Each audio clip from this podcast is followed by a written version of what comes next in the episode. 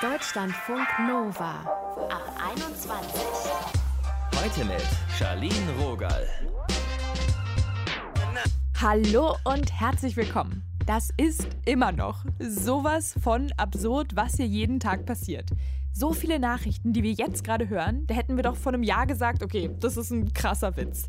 Manchmal weiß ich dann echt nicht, soll ich jetzt feiern, lachen oder weinen? Was diese sonderbare Zeit mit dem Humor macht, das gucken wir uns heute an. Ihr hört dazu unter anderem Deutschlands bekanntesten Lachforscher. Jetzt direkt zu Ariana Barbori vom Podcast Herrengedeck. Die Ladies sind Comedy-Preisgewinner 2020. Hi, Ariana. Hallo, grüß dich. Wie ist denn dein Eindruck? Was macht die Pandemie mit unserem Humor? Was kannst du da bei dir beobachten oder auch bei anderen? Ich finde ja immer, man sollte keine Situation ausklammern, in der Humor nicht erlaubt ist. Deswegen würde ich sagen, grundsätzlich ist Humor auch jetzt nicht nur erlaubt, sondern äh, sehr gerne gesehen und kann einen vielleicht ein bisschen durch diese Zeit bringen und auch ablenken. Aber ich merke ganz oft, dass Corona oder diese Zeit im Moment ein ganz schwieriges Thema für Humor ist, weil manche Sachen entweder so einen bitteren Nachgeschmack haben oder es sie tatsächlich existiert. Also wer hätte gedacht, dass wenn man vor ein paar Monaten den Witz gemacht hätte, dass äh, Corona-Gegner zusammen mit Nazis auf die Straße gehen und demonstrieren, das mittlerweile zur Realität geworden ist. Das finde ich, kann man beobachten, dass es manchmal schwierig fällt, weil die absurdesten Gedanken dann tatsächlich real sind. Ja, das ist auf jeden Fall richtig bitter. Wie gehst du mit Corona an sich um? Also machst du darüber Witze? Ich habe es am Anfang tatsächlich gemacht, muss ich ganz ehrlich sagen. Diese Relikte finden sich auch jetzt noch auf meinem Instagram-Account. Ich habe mich sehr viel darüber lustig gemacht, als die Nachrichten- oder Faktenlage dazu auch noch nicht ganz so klar war.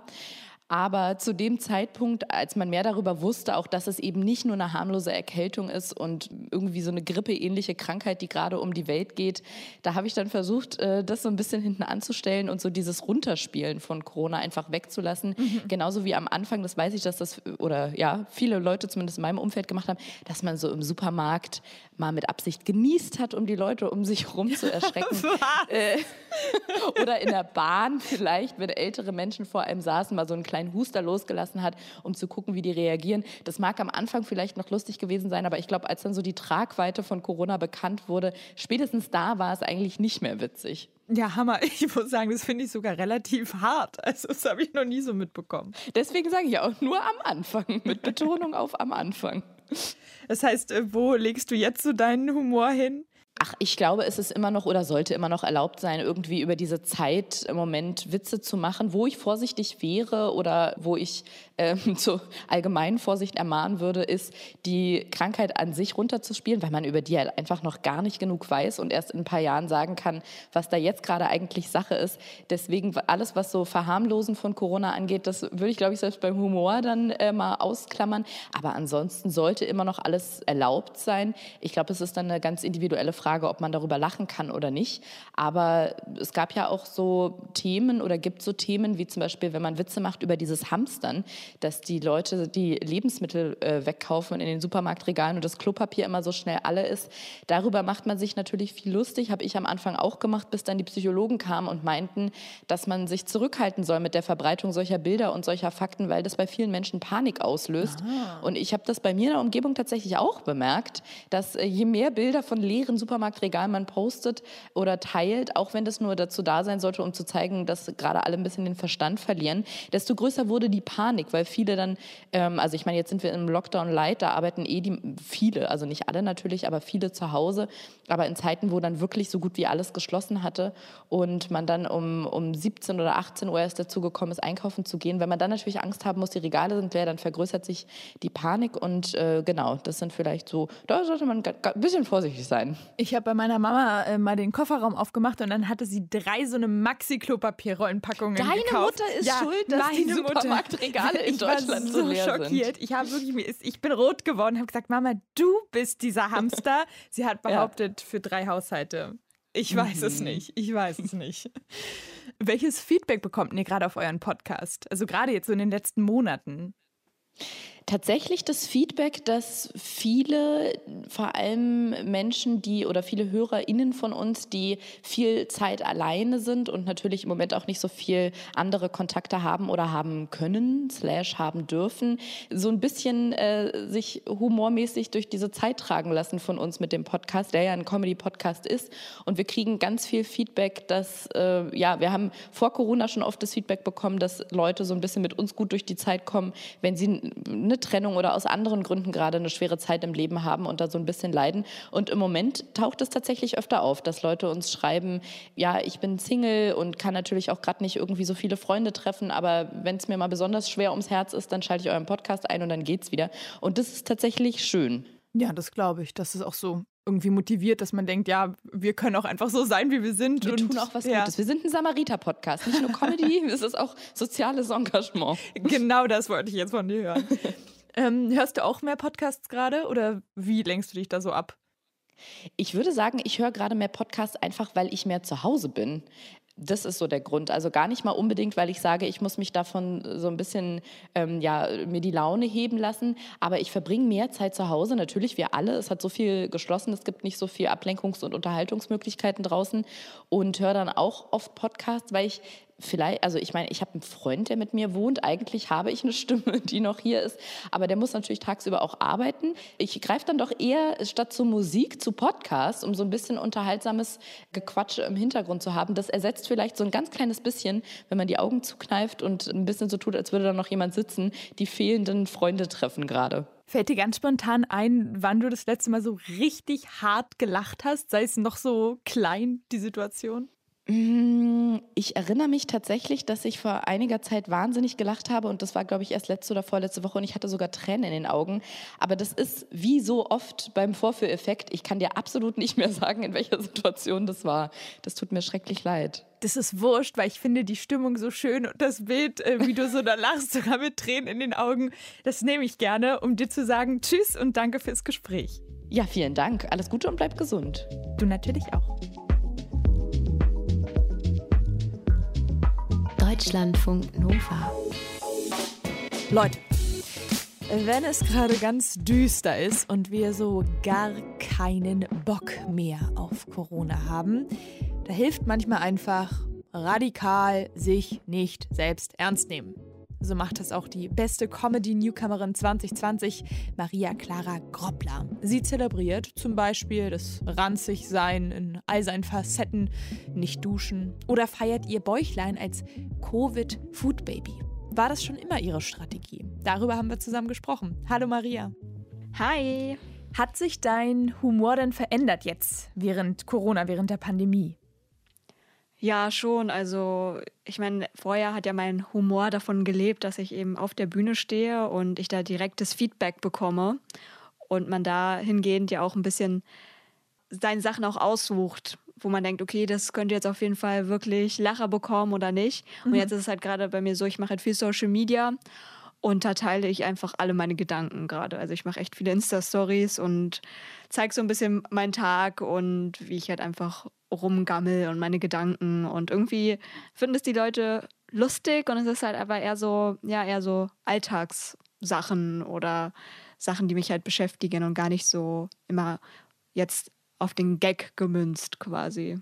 Findest du, dass man über Corona selbst Witze machen kann? Ich fand, am Anfang konnte man das auf jeden Fall besser, ähm, wo es halt noch so neu war. Da haben wir alle auch auf dem Bühnen ja Italien, hahaha und Klopapier, hahaha. Aber mhm. mittlerweile hängt es mir ein bisschen auch zum Hals raus. Also irgendwie hat man jetzt auch schon jeden Gag gehört. Und irgendwie finde ich es auch ganz schön, wenn man dann auch so Sachen zeigen kann, die eben nicht mit Corona zu tun haben, weil man ja, glaube ich, auch, wenn du dann auf Social Media bist oder so, ja auch ein bisschen einen, einen Ausflug haben willst aus deinem Alltag und da vielleicht dann nicht mit Corona auch noch konfrontiert werden möchtest. Welchen Corona-Gag hast du dir so ein bisschen überhört? Ähm, ja, also halt ja jeden Klopapier-Gag. Mhm, und ja. Ähm, das kann man echt nicht mehr hören. Und äh, ich glaube, ich habe am Anfang, fand ich am Anfang auch ganz lustig. Ja, Corona wird sich eh nicht lange halten, weil es ist Made in China. Das fand ich irgendwie ganz lustig, ähm, aber mittlerweile finde ich es jetzt auch nicht mehr so lustig. es hält sich halt schon ziemlich lange. Ich kann auch nicht mehr hören, dieses ganze Hamstern, haha, mit einem echten Hamster und so. Oh, also ganze, da war ich auch immer Stimmt. so, oh nein, bitte nicht. Wenn jetzt jemand noch dabei einen anstrahlt und denkt, jetzt kommt's, dann bitte nicht. Ja. Hast du den Eindruck, dass Leute durch dich irgendwie besser mit der Situation gerade klarkommen? Wird dir das gespiegelt? Äh, ich glaube schon. Ich bekomme halt schon ziemlich viele nette Nachrichten, dass ich ihnen irgendwie so ein bisschen durch den Lockdown helfe und sie sich irgendwie äh, auf meine Stories freuen oder auch während sie gerade eine, in einer Vorlesung sitzen, gerade meine Insta-Stories schauen. Also irgendwie, ja, bekomme ich ja schon ein paar nette Nachrichten, dass ja jetzt in dieser Zeit quasi, dass ihr das voll gut tut. Auch geil in der Vorlesung zu sitzen und dann Insta-Stories gucken, anstatt sich da irgendwie auf den Unistoff zu konzentrieren. Aber so ist das halt, ne?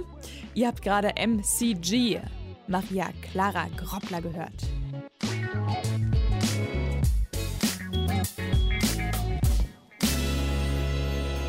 Deutschlandfunk Nova.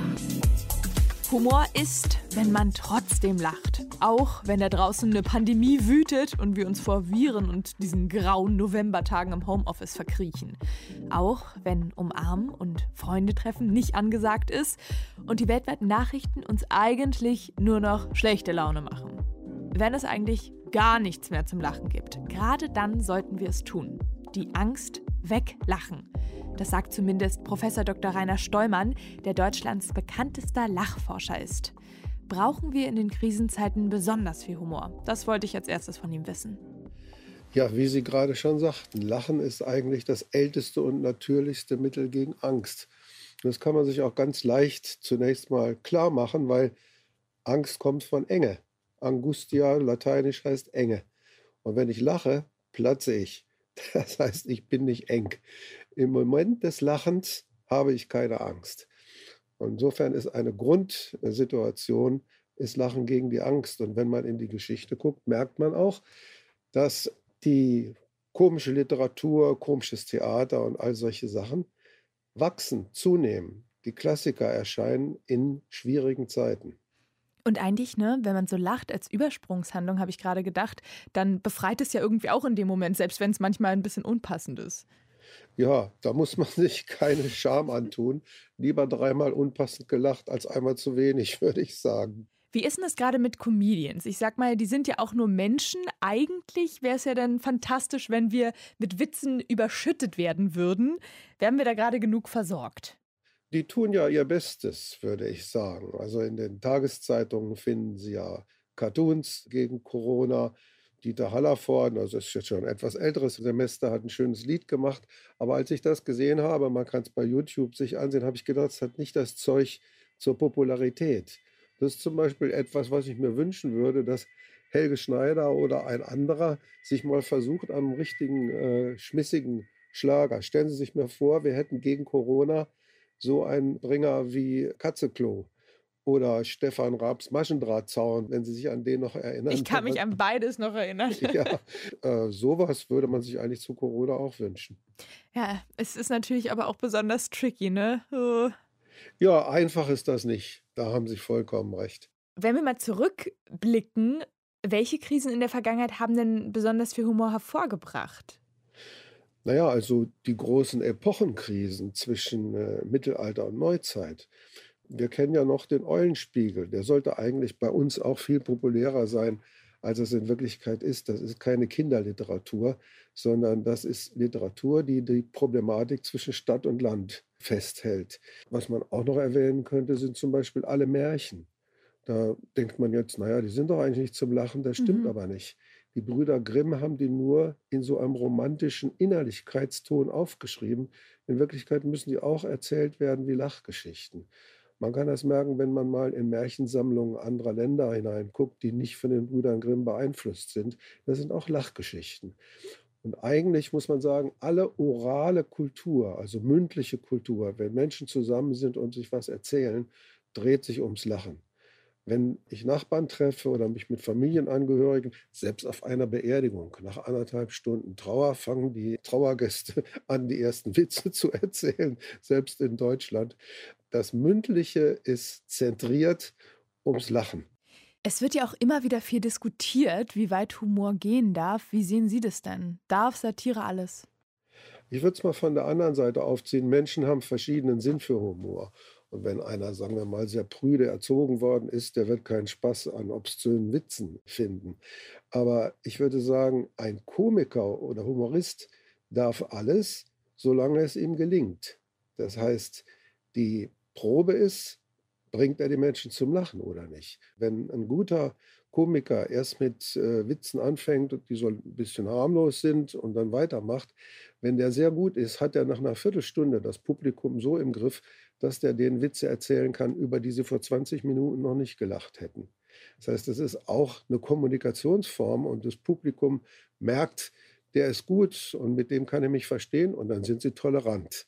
Und dann funktioniert das. Und das ist eigentlich ein sehr wichtiger Charakterzug von Komik, weil es ja heißt, dass was in Bewegung kommt und dass man sich ein bisschen verändert.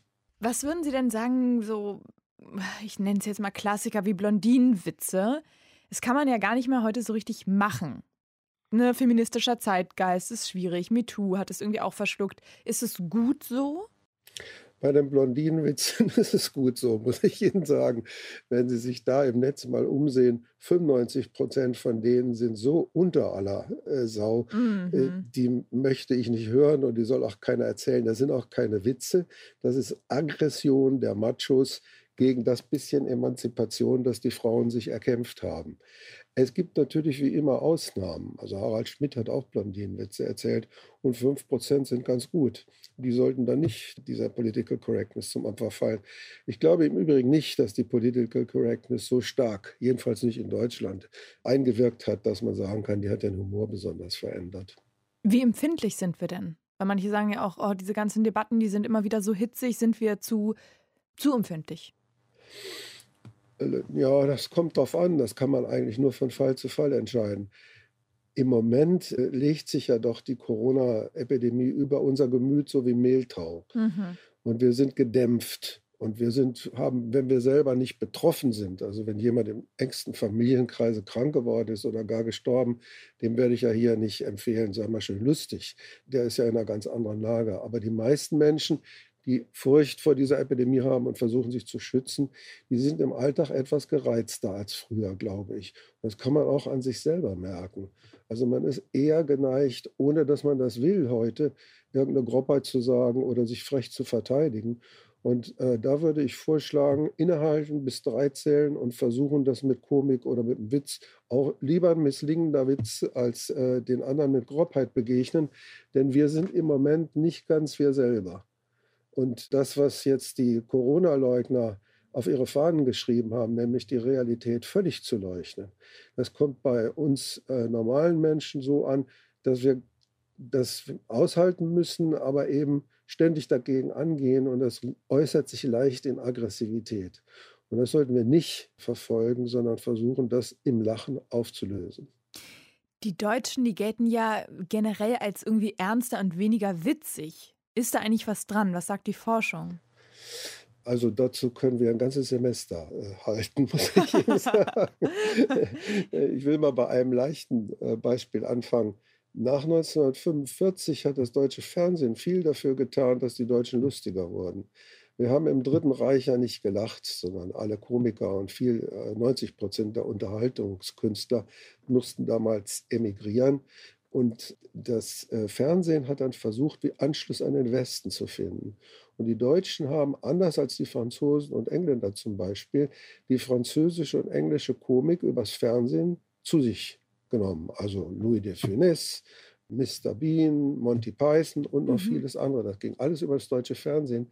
Während zum Beispiel die Briten Loriot gar nicht kennen, weil sie sowieso glauben, dass die Deutschen keinen Humor haben und sie die Weltmeister des Humors sind.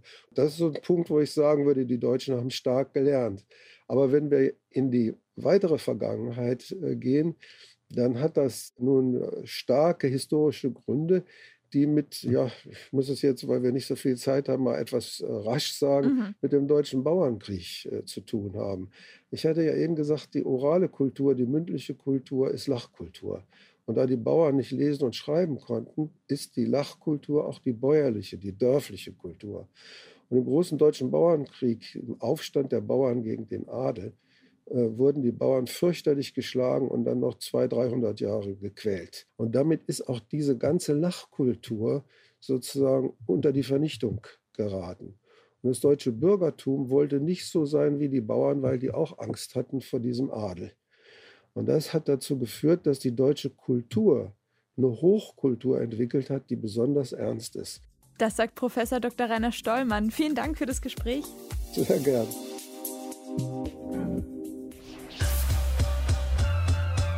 Deutschlandfunk Nova. Lachen. Warum wir Humor gerade jetzt brauchen.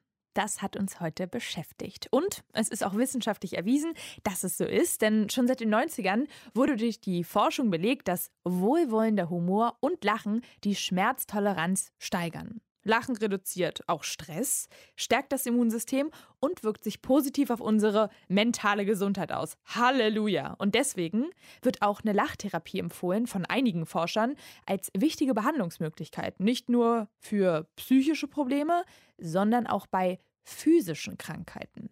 Hier im Ab 21 Team, da gibt es auch immer gut was zu lachen. Situationskomik en masse, die dann in so irre Spiralen irgendwann gedreht wird. Immer sehr schön.